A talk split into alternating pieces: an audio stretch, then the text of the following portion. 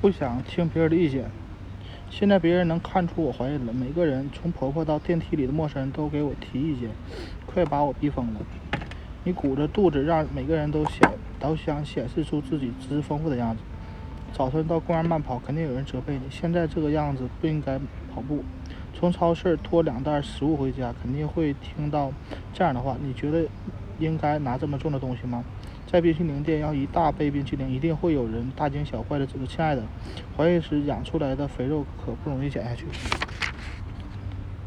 面对这些无偿提供的建议以及不可避免的关于孩子的性别的猜测，作为准妈妈的你该怎么做？记住，你听到的那些话也许大多没有意义。老奶奶们的理论要有根据，早就已经被科学证实，成为正规医学的一部分了。这些被老奶奶们牢牢记在脑袋啊脑海里的话和许多其他怀孕传说，可以，你可以扩充耳不闻。那些使你烦恼的建议，最好由医生、助产士来鉴定。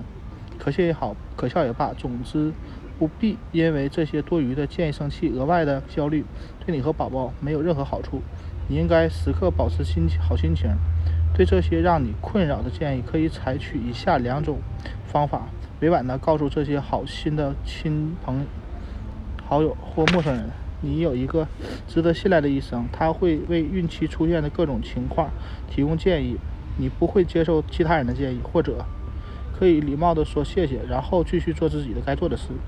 对他们的话左耳进右耳出，不用考虑太多。但是不管你如何处理这些不想听的建议，都需要习惯。如果人群中有一个人会引起大家的兴趣，并让他们提供啊纷纷提供各种建议，那一定是肚子里的。有个新生命的准妈妈。